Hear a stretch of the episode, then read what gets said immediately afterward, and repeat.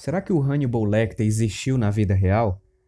Em 2013, na edição comemorativa de 25 anos da publicação original de O Silêncio dos Inocentes, o autor Thomas Harris, ele escreveu uma nota relatando um episódio que aconteceu na vida dele, em que ele conheceu uma pessoa que viria a servir de inspiração para a criação do seu maior personagem, um personagem aí tão icônico tanto na literatura quanto no cinema. Antes de falar sobre esse episódio na vida do Thomas Harris, vamos falar um pouco sobre o autor e suas obras publicadas. Thomas Harris é um norte-americano, ele nasceu na década de 40 e durante boa parte da década de 60 ele foi repórter policial. Então ele cobria casos, ele fazia entrevistas com criminosos, ele escrevia artigo para revistas. Todos os livros publicados pelo Thomas Harris foram adaptados para o cinema. Ele lançou aí cinco livros, quatro da série Hannibal e um livro intitulado Domingo Negro. Ele também lançou um bem recentemente, neste mês, foi publicado nos Estados Unidos, chamado Cory Moura. Um autor aí que passou anos e anos sem escrever nada, renasce das cinzas, né, e nos agracia com uma obra que deve ser excelente é, infelizmente ainda não foi publicado no Brasil, mas acredito que muito em breve será. A primeira obra publicada pelo autor se chama Domingo Negro e foi publicado aqui no Brasil pela editora Círculo do Livro em 1977. Posteriormente, ele publica o primeiro volume da série do Hannibal, intitulado O Dragão Vermelho, que foi lançado aqui no Brasil em 1983 e em 2003 pela editora Record. Posteriormente, ele publica O Silêncio dos Inocentes, que foi publicado aqui no Brasil pela editora Record no ano de 2000 e posteriormente foi relançado pela Bert Bowles. Depois foi publicado Hannibal, que foi lançado aqui no Brasil em 2003 pela editora Record e também foi relançado pela Best Bowles. É, e depois ele publicou uma, uma chamada prequela, né, que conta a origem do personagem, que é Hannibal, a origem do mal, que foi lançado aqui no Brasil em 2007 pela editora Record, que também foi relançado pela Best Bowles. E mais recentemente, bem recentemente, nesse mês de maio, é, foi lançada nos Estados Unidos a obra Core Mora, que, segundo a sinopse do livro, é uma história de maldade, ganância e as consequências da obsessão sombria. Pelo pouco que eu li sobre a obra, envolve aí um mistério em, em torno de um grande, uma grande quantia em dinheiro que pertence a um cartel. Esse dinheiro ele está escondido numa mansão em Miami Beach e, e alguém está à procura desse dinheiro. Tem alguém lá, cara bem corrupto, que ele toma de conta desse dinheiro. Essa Carimora, Corimora, é uma senhora que ela, não sei se é senhora, acho que é uma jovem que trabalha para esse mafioso lá nessa mansão e ela acaba se aproximando desse segredo de alguma forma e ele percebe e ela acaba sendo perseguida e ela tenta se safar, né, dessa desse perigo, desse enorme perigo aí que ela anda correndo, né? Ela acaba descobrindo o segredo dos caras e os caras querem matá-la, né? Bem, esses filmes foram todos foram adaptados para o cinema, aliás, com exceção desse último, né? Todos foram adaptados para o cinema e existe uma série que é muito boa por sinal, mas eu sou meio suspeito para falar porque eu sou um grande fã do personagem, mas eu recomendo que todos assistam essa série que foi lançada, eu não me, eu não me lembro qual foi o, o canal, mas até um tempo atrás estava disponível na Netflix, não sei se ainda está, mas se tiver assista e é uma série realmente muito boa. Como um grande fã do Thomas Harris, eu fiquei muito contente com a volta dele. Ele renasce aí das cinzas e nos agracia com um, um, romance que parece ser bem interessante. Um autor muito talentoso, né? Que infelizmente escreve bem pouco, pelo menos publica bem pouco. Comparado ao Stephen King, né, que é um cara que praticamente todo ano ele lança uma obra. Inclusive o, o King no livro sobre a escrita que eu recomendo aí para quem se interessa pela escrita e quer umas dicas bem bacanas de um dos caras mais talentosos em termos de, de, de escrita criativa, enfim, leia sobre a escrita do Stephen King. E nesse livro ele comenta a respeito do Thomas Harris e lamenta o fato dele escrever tão pouco. Se eu não me engano, é nesse livro. Eu posso estar tá confundindo as bolas, mas eu tenho quase certeza que é. O King declarou no Twitter que já leu Kerry Moura. Ele tweetou no dia 3 de abril e anunciou que sairia no próximo mês, né? E ele comenta que é muito bom. E ele fala que ler, ler a prosa de, do Harris é como correr a mão por baixo de seda fria. Essa foi a comparação que ele deu.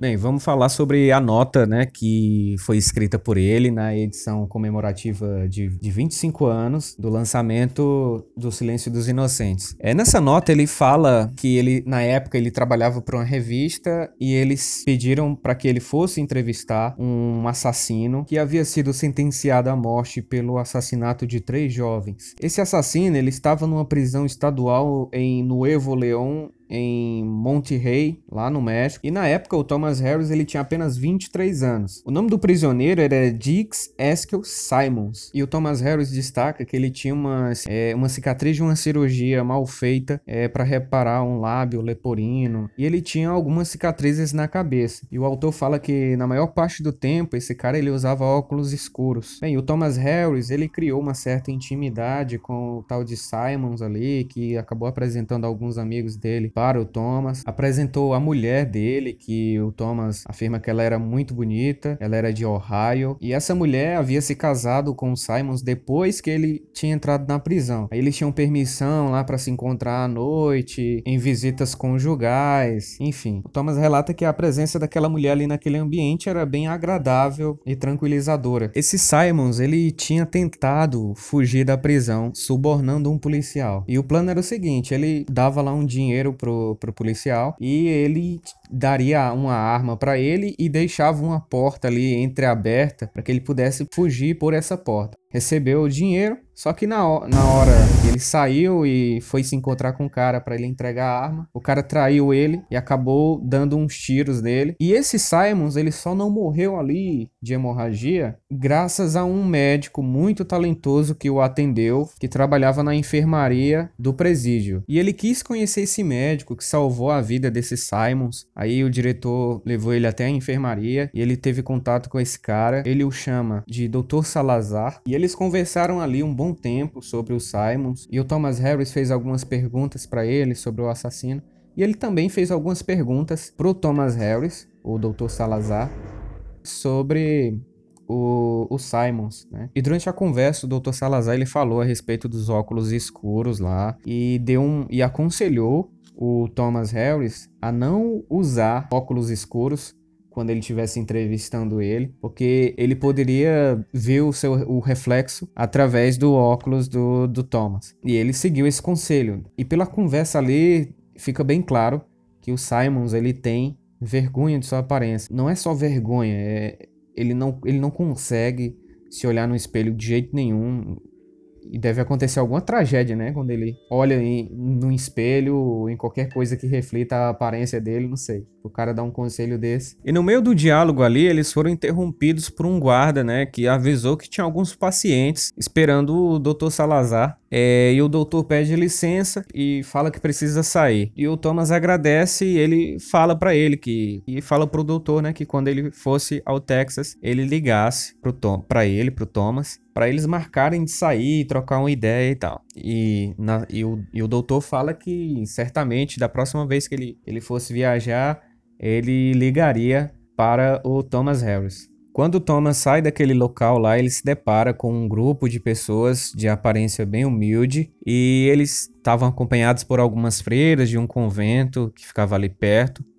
E essas pessoas esperavam lá o Dr. Salazar, porque ele prestava assistência de forma gratuita para o pessoal humilde ali daquela região.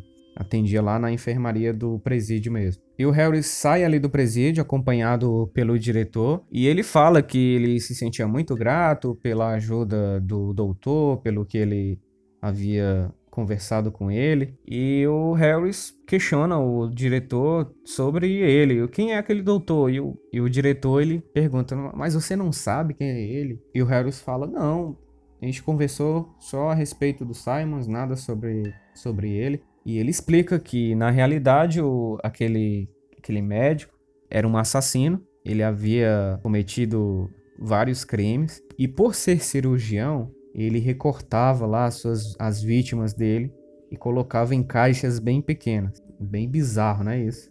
E segundo o diretor, né, ele achava que ele nunca ia sair dali. E ele chama o cara de louco, né? Ele, ele é um louco, ele é um assassino. E mas e, e o Harris fala, mas eu vi pessoas lá entrando na, na enfermaria para que ele tratasse elas e tal. E aí o diretor fala que ele não é louco com os pobres. Bem, depois daí o autor volta para casa, ele passa um tempo ali trabalhando ali na, naquela região, é, ele escreve o seu artigo sobre o assassino, sobre os Simons, e mas ele também, apesar dele estar tá cobrindo ali alguns casos ali no México, ele não encontra mais esse esse médico. Um tempo depois ele fica sabendo que o Simons eh, ele havia conseguido fugir do presídio ele fugiu vestido de freira, né? Ele acompanhou aquelas freiras que sempre levavam ali os pobres para o Dr. Salazar. E numa dessas, ele vestido de freira acaba saindo. Quem levou lá a fantasia de freira para ele foi a esposa dele, que na época estava grávida, e levou lá a fantasia dentro do vestido de grávida. E dessa forma foi que ele conseguiu fugir do presídio. E o Simons acaba fugindo para o Texas. E o Thomas fala que em poucos meses ele foi morto numa briga lá e tal. O cara não, não durou muito muito tempo. O Dr. Salazar, ele, diferentemente do que havia dito o diretor, que ele nunca ia sair dali. O nome verdadeiro do Dr. Salazar, na realidade, era Alfredo Bale Trevinho. E uma curiosidade é que ele foi o último homem sentenciado à morte no México. Porém, a sentença dele foi comutada, né? E, e ele saiu da prisão no ano 2000. Ele acabou cumprindo 20 anos de prisão e ganhou lá a liberdade. E ele se mudou pro bairro mais pobre lá do, do local, que era Monte Rey, a cidade, capital de um grande estado lá do, do México. E dedicou sua vida a tratar de idosos e, e, e pobres nessa, nesse bairro, de forma totalmente gratuita. Aí, anos mais tarde, o nosso autor, Thomas Harris, enquanto ele estava escrevendo lá o seu romance, ele acabou lembrando desse cara e ele tirou inspiração desse assassino para criar lá o, o, Hannibal Lecter, né? E nas palavras do próprio autor, ele fala assim na nota: Meu personagem, um detetive, precisava falar com alguém com entendimento especial da mente criminosa. Perdido no enredo da obra, segui meu detetive quando ele foi consultar um preso no Hospital Estadual de Baltimore para criminosos insanos. Quem você acha que estava esperando esperando na cela. Não era o Dr. Salazar, mas por causa do Dr. Salazar pude reconhecer o seu colega de profissão, Hannibal Lecter. Então essa é a origem, né? Como foi que o autor se inspirou para criar o, o esse personagem aí muito, de muito sucesso e um ícone mesmo no gênero lá policial. E muitos autores, né, se inspiram em pessoas reais, às vezes até em parentes, para criar seus personagens ou até em si mesmo. Então, esse foi o podcast de hoje. É, eu espero que vocês tenham gostado aí da, dessa curiosidade e até o próximo.